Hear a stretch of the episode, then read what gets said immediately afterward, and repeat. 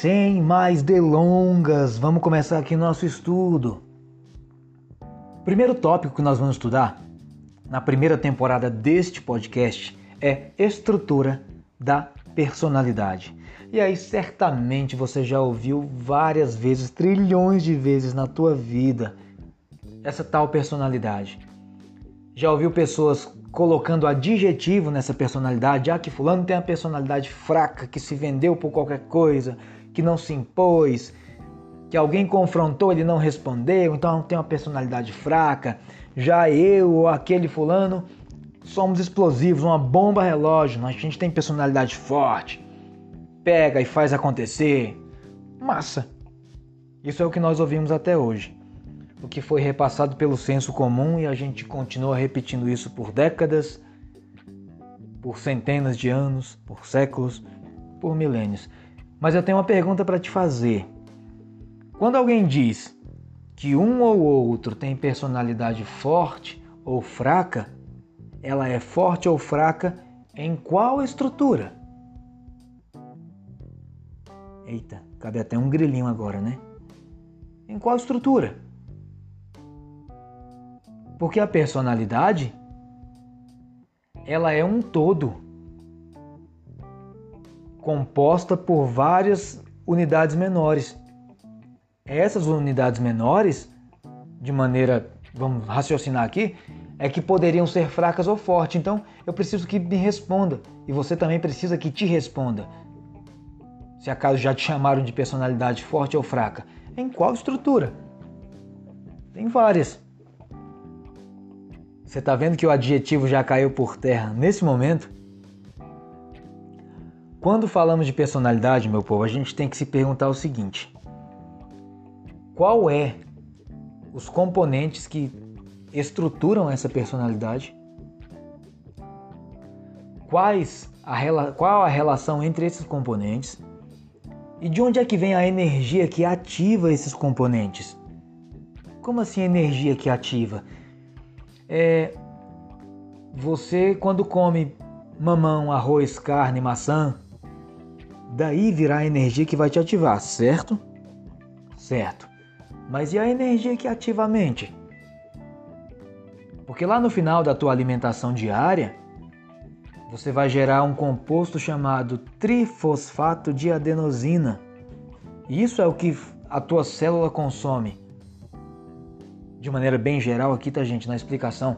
É isso que a tua célula consome. A tua, a tua mente consome o quê? A tua personalidade consome o quê para ser ativada, para te gerar pensamentos? Eita, agora eu cavei um buraco imenso. De uma simples explicação de personalidade forte ou personalidade fraca, aqui nós já temos conteúdo para uma enciclopédia.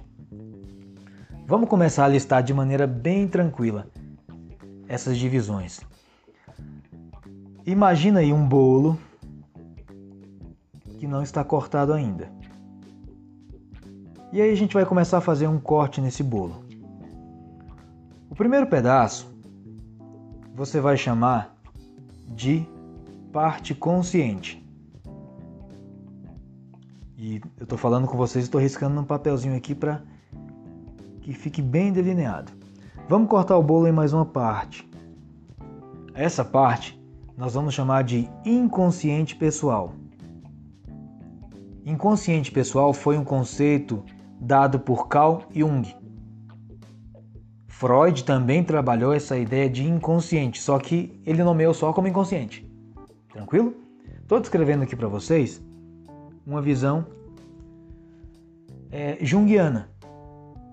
E mais para frente também a gente vai mesclar visões de outros autores. Mas o objetivo aqui não é estudar autor, e sim trazer ferramenta prática para que você pegue e utilize. Inconsciente pessoal. Corta o bolo mais uma fatia e a gente nomeia como inconsciente coletivo. Tá vendo esse pedacinho desse bolo que você cortou aí, que a gente chamou de consciente? A gente pode cortar ele em outras unidades menores que receberão outros nomes, que eu não vou tratar agora. Tópico para os próximos episódios, tá? Que eu vou trabalhar um a um, para que não, não confundamos. Então nós listamos três: inconsciente pessoal, inconsciente coletivo e a parte consciente do nosso corpo. Essas são a estrutura, essas são as estruturas da famosa personalidade que nós temos. Tranquilo? Vamos parar por aqui para não confundir, que eu acho que eu já fiz pergunta demais que grande parte da nossa humanidade não vai saber dar a resposta. Grande parte é aquela que viveu até hoje com conceitos baseados no senso comum. Fechou? Fica aí comigo, vamos continuar.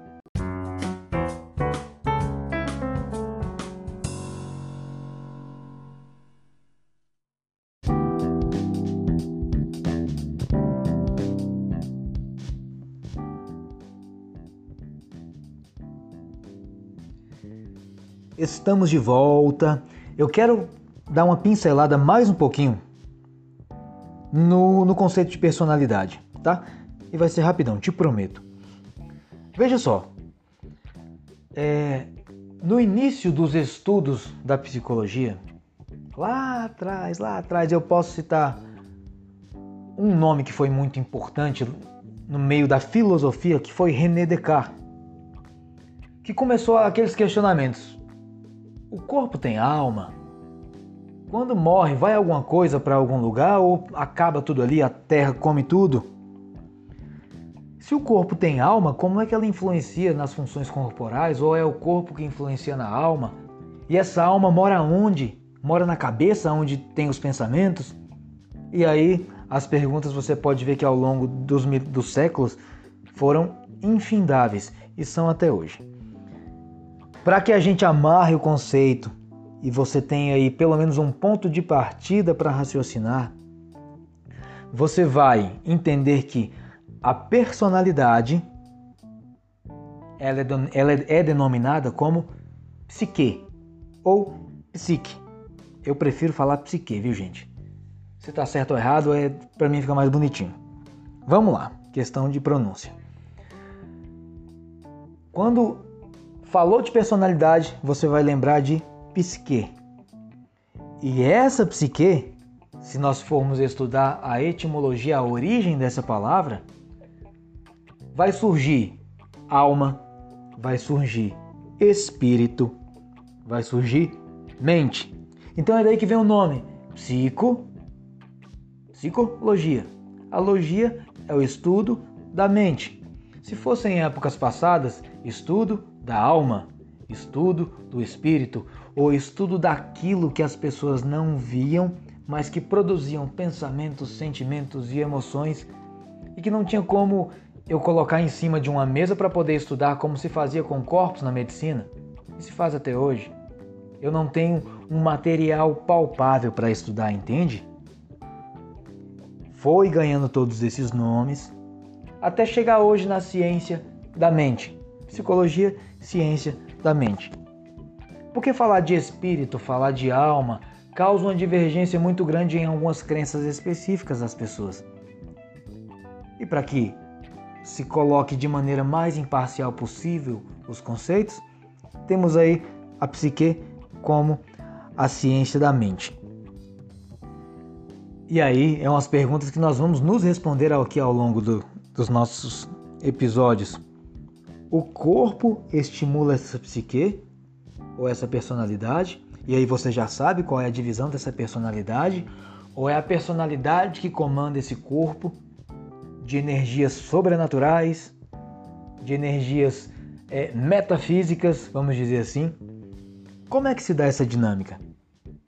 Boa pergunta, né? Mas eu não vou responder ela agora, não. Vai para os próximos episódios. Este aqui foi para que nós pincel, pincelássemos mais um pouquinho a etimologia dessa palavra.